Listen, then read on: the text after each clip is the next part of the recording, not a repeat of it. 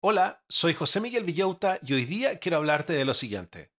Si tienes hijos en etapa preescolar o escolar, es probable que hayas oído hablar de las metodologías educativas Pickler y Waldorf. Rodeadas de numerosos mitos, yo mismo tenía varias dudas al respecto. Te invito a descubrir una entrevista fascinante con Claudia Guerrero, directora del Jardín Infantil Casarroble. En este centro se implementan estas metodologías con niños desde los cuatro meses hasta los cinco años, creando un ambiente educativo único. Te animo a escuchar esta conversación, que seguramente aclarará tus dudas y te dará una perspectiva más clara sobre este enfoque educativo. Para comenzar, le pedí a Claudia que explicara de forma concisa en qué consisten las pedagogías Pickler y Waldorf. Esto es lo que me compartió. Bueno, la pedagogía Pickler es un enfoque para el cuidado y educación de bebés y niños pequeños que se centra en el respeto por la autonomía de los niños, relaciones de confianza, movimiento libre y atención personalizada a las necesidades individuales. Fomenta un entorno de cuidado respetuoso y observación atenta del desarrollo de cada niño.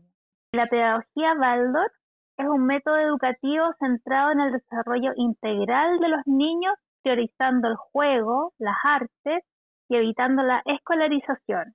Busca adaptarse a las necesidades individuales y fomentar el desarrollo espiritual. Ya, varias cosas se me, me sonaron la campana con varias cosas que me dijiste. Cuando tú me dices que la pedagogía Pickler está orientada hacia bebés y después me dices que uno de los pilares es la autonomía, uno podría pensar que las guaguas no tienen que ser autónomas, que uno las tiene que cuidar. Entonces, ¿cómo entra a jugar ahí la autonomía con los bebés? Lo que pasa es que cuando uno piensa en un bebé, piensa que le tiene que hacer todo, ¿cierto? Obviamente tiene que alimentarlo, tiene que cuidarlo, tiene que mudarlo, pero sucede que los bebés tienen capacidades, tienen competencias, como por ejemplo, él puede cooperar en el momento de la muda. ¿Qué es lo que es bebé para esta conversación? Un bebé recién nacido ah, puede relajarse en el momento de la muda. Ya a los tres meses se puede pasar un bracito o una piernita. ¿Y qué otros ejemplos más me podéis dar de autonomía en los bebés? Por ejemplo, cuando ya tienen seis meses, típico que te dicen, ¿y se siente ya? Entonces uno como mamá lo tiene lleno de cojines para que no se caiga. Sí. Y en verdad el, el bebé está todo tieso tratando de no caerse, pero en realidad no ha llegado a esa postura por sí solo. Entonces no tiene la capacidad de explorar, ni de moverse, ni nada, porque está tratando de no caerse. Desde la pedagogía Pickler nosotros creemos que el bebé puede llegar a esa postura por sí solo más adelante, siempre y cuando haya pasado por otras posturas antes, es decir, de cúbito dorsal, de espalda, pues con ciertos elementos, por ejemplo, si tú le dejas un pañuelo a un lado y con su mirada periférica llamarle la atención, entonces él va a ir a buscar ese pañuelo, entonces ponerse de lado y empezar a ponerse después en, de guatita y después ponerse en cuatro patas y luego buscar la, la posición sentado y ya cuando su columna está en condiciones de sostener la cabeza, por ejemplo. Y recién estar sentado. Y ahí va a lograr estar sentado y salir de esa postura de sentado. Es un logro propio, refuerza su autoestima. Pero cuando te refieres a la educación Waldorf, también dices que evitando la escolarización. ¿Qué significa eso? Claro, lo que pasa es que la pedagogía tradicional busca principalmente lo cognitivo, ¿no? Como que mm, aprendan a leer, a escribir, los números. Eso es como escolarizar, más que educar. Entonces la pedagogía Waldorf es un método o una pedagogía holística que busca todas las áreas del desarrollo. Por eso ha hablado de un desarrollo integral. Busca desarrollar las emociones a través de la música, a través de la naturaleza, no solo lo cognitivo. ¿Y qué fue lo que te motivó a ti a cambiar este método educacional de tu jardín infantil y tu sala cuna hacia estas pedagogías? Mira, hace casi nueve años que me enamoré de la pedagogía Baldos cuando cambié a mi hijo de colegio y sentí que volvíamos al hogar. Fue como que me sacaran unos tapones de los oídos, unas vendas de los ojos y todo me hacía sentido. Hice el seminario pedagógico y una maestra Waldorf argentina me habló que la pedagogía Pickler era como la Waldorf de los bebés. Quise implementarlo en mi jardín, pero el ambiente no estaba preparado. Y ahora me pareció imperativo. ¿A qué te refieres cuando cambiaste a tu hijo a un colegio Waldorf y sentiste que habías vuelto al hogar y que esto cambió en la casa? ¿De qué manera, por ejemplo? Sí. Oye, es que yo tenía a mi hijo en un colegio británico muy tradicional, muy escolarizante, y mi hijo estaba, él lo habían diagnosticado con déficit atencional pasivo y lo habían mandado a neurólogo, la típica, porque volaba en clases y conversaba mucho. Y yo lo llevé al neurólogo y le recetaron remedio y toda la cosa. Y igual se sacaban buenas notas, pero yo no lo veía feliz, po. Así que yo le tenía echado el ojo a este colegio Balder hace harto rato y llegamos ahí y lo primero que vi fue un mapa mundi dado vuelta con América del Sur arriba. Y yo dije, esta es otra manera de mirar el mundo y ¿por qué no? Y llegamos y fue así como, en verdad, tenían una huerta enorme, habían otros haciendo malabares y tenían, no sé, todos vestidos con ropa de calle y me dijeron, ¿sabe? Su hijo está cognitivamente como para séptimo, pero emocionalmente como para quinto. Ah, ya. Y me lo recibieron en quinto y como el primer mes volvió contándome historia del mundo, así César, Augusto, no sé qué, y yo cosas que ni me acordaba del colegio y por primera vez en la vida empezó a aprender de verdad, cosa que jamás en la vida, po. Y fue como tan maravilloso porque empezó a ser feliz, de verdad. ¿Y eso se empezó a notar en la casa? Y sí, porque por primera vez tenía ganas de ir al colegio y hasta el último día de cuarto medio no dejó de asistir, ni un día. Wow. Esas cosas no se cuentan mucho. Es que no lo había escuchado nunca yo, po. Entonces... Oye, y aparte como de esta, de esta diferencia entre que la escolarización o el currículum tradicional se centra en lo cognitivo y lo otro es más holístico, ¿tú has visto otras diferencias más que sean importantes entre la pedagogía Pickler y Waldorf con la tradicional? Sí, claro. Mira, yo creo que las grandes diferencias son que se acogen las emociones el niño en el transcurso de su desarrollo va a experimentar todas las emociones y va a tener que poder expresarlas.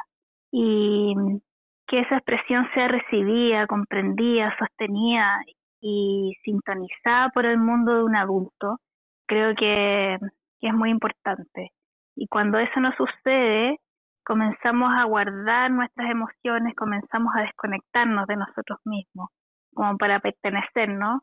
y así luego nosotros no sabemos expresar nuestros enojos o, las emociones más, más simples de pronto y de repente no sabemos cómo poner límites sanos y no sabemos eh, comportarnos en nuestra vida diaria más adulta incluso.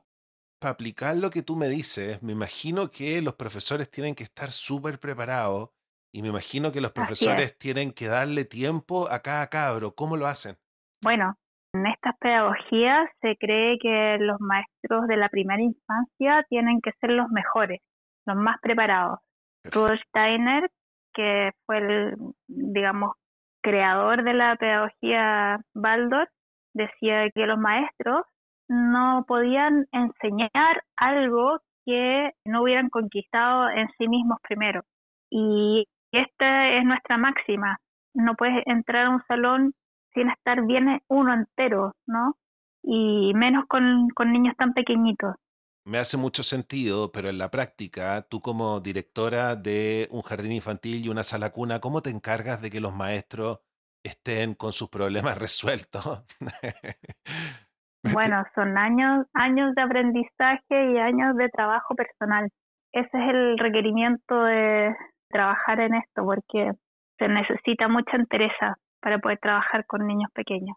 ¿Y cómo se aborda el desarrollo emocional? Tú, por ejemplo, me contabas que a tu hijo le habían dicho que estaba para séptimo, pero emocionalmente estaba para quinto. ¿Cómo se puede desarrollar a una persona emocionalmente? Bueno, justamente con la observación, con la contención, con el modelar comportamientos, con nombrar, con etiquetar las emociones. Por ejemplo, a los niños cuando se caen o le pegan o le quitan un juguete, uno modela o etiqueta las emociones, le dice, oh, te pegaste, tienes mucha pena o estás muy enojado, lo abrazas, lo contienes y vas eh, modelando el comportamiento y etiquetando las emociones. Y es increíble cómo se regulan automáticamente, es como que es mágico. en, en dos minutos ya cesó el llanto y, es solamente porque pusiste en palabras lo que les estaba sucediendo. Hablemos ahora específicamente de la pedagogía Pickler. Se le da mucha importancia a la libertad del movimiento. ¿Por qué eso es esencial para el desarrollo del niño? Como te contaba, porque mm, le da una mm, sensación de competencia y de mm, autoestima. Los niños son seres sujetos de derecho. Uno pensaría que siendo tan pequeñitos no piensan o no sienten como nosotros, pero lo hacen desde el momento que nacen y hay que tratarlos como, como tales, como seres sintientes y pensantes como nosotros, de modo que les tenemos que dar el espacio y los materiales para que ellos puedan desarrollarse por sí mismos. Es decir, podemos dar eh, las condiciones para que ellos puedan moverse por sí mismos y puedan lograr los hitos por sí mismos, es decir, rolar para alcanzar un pañuelo, darle las condiciones para que puedan sentarse por sí mismos, para que puedan empezar a gatear por sí mismos, para que puedan empezar a caminar por sí mismos y no darles muletas como son los gimnasios o mm, los cojines para sentarse o los andadores para poder caminar, porque al final les limitamos y les eh, ralentizamos los movimientos y los logros. Al nosotros darles las capacidades de o, las condiciones para que ellos lo logren por sí mismos, es igual como cuando nosotros vamos al gimnasio y, y usamos TRX, por ejemplo, usamos nuestro propio cuerpo para lograr desarrollar nuestra musculatura es lo mismo que nosotros le diéramos el espacio y las condiciones a los bebés para que ellos logren sus propios hitos. Hablemos ahora de la pedagogía Waldorf y de este énfasis que se pone en la educación artística y en la conexión con la naturaleza. ¿Cómo se integra esto en la rutina diaria de los niños? Desde el reencuentro de la mañana, que es el saludo en otras pedagogías, donde le damos gracias a la tierra, al sol, a toda la naturaleza, donde decimos versos a la estación en curso y tenemos elementos de la estación también en un espacio que tenemos para el reencuentro, también en los elementos que trabajamos para nuestra experiencia diaria, que es la actividad en otras pedagogías. Tenemos un día donde cocinamos, agradeciendo lo que nos provee la tierra, y hacemos pan con los niños u otras preparaciones. También el trabajo del huerto, el cuidado en general con todos los seres vivos, también tenemos caminatas donde los adultos salen con los niños a caminar por los alrededores. Es un momento muy lindo que ya que a los niños se les abre la capacidad de contemplar.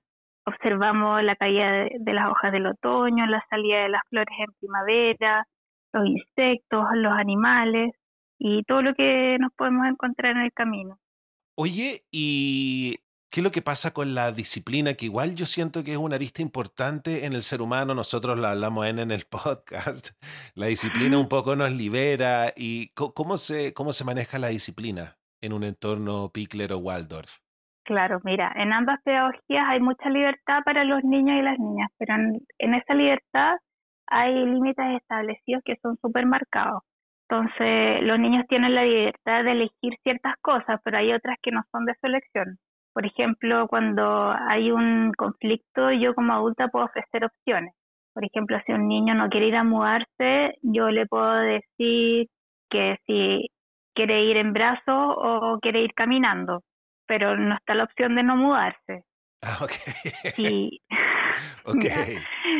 si es que alguien le, le quitó un objeto a otro niño, eh, le puedo decir que mm, le doy otro más o menos parecido o que el niño le va a dar al final de su juego el, el objeto y al, al niño que lo está usando le, le explico que se lo tiene que pasar cuando termine. No es absoluta la libertad.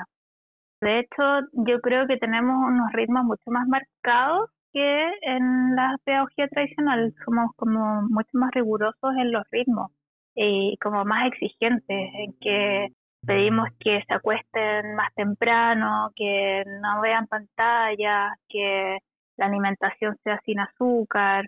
Somos como más, más rigurosos incluso que en otras pedagogías.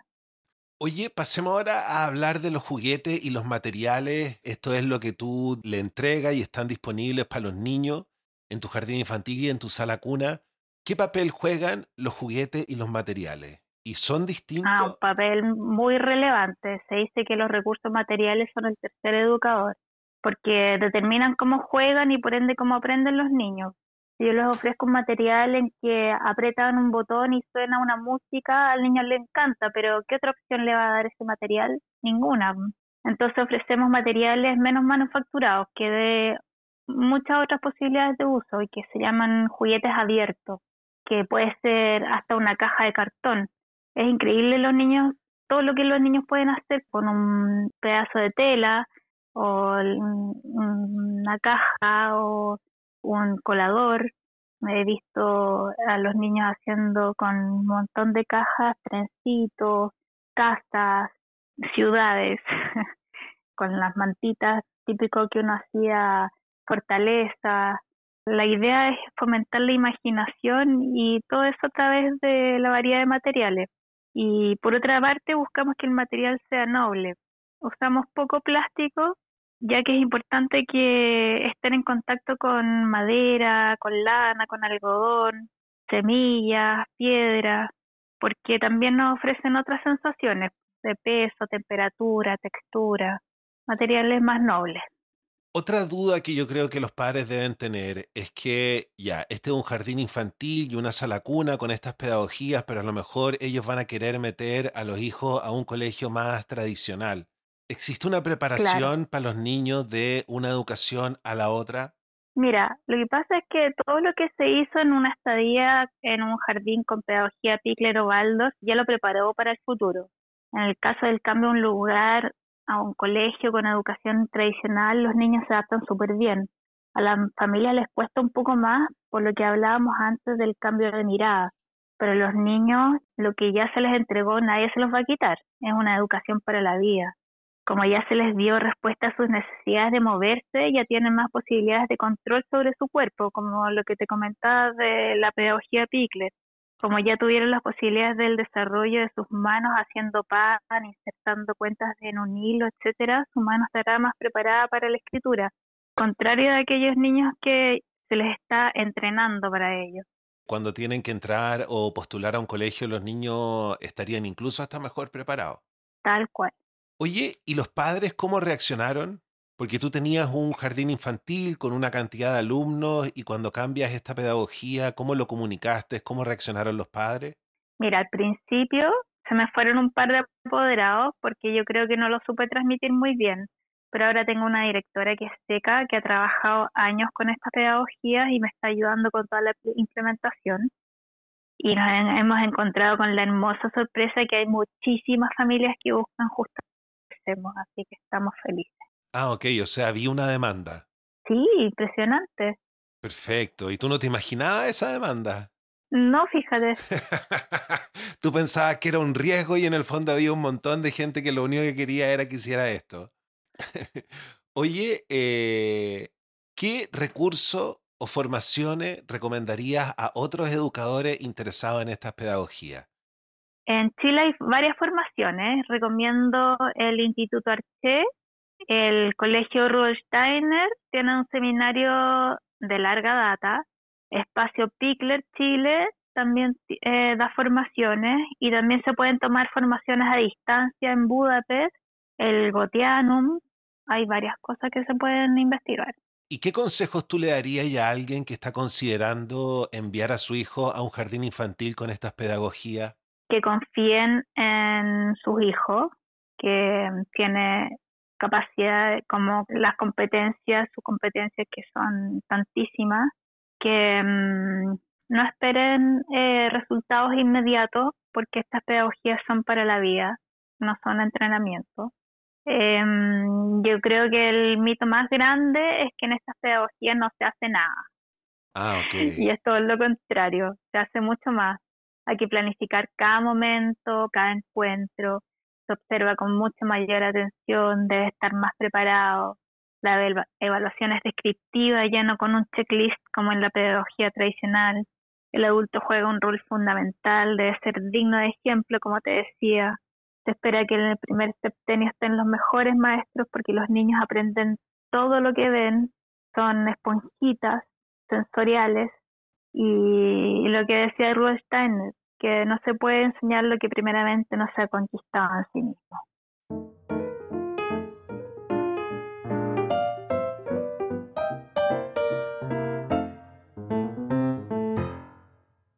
Y así concluimos nuestra enriquecedora conversación con Claudia.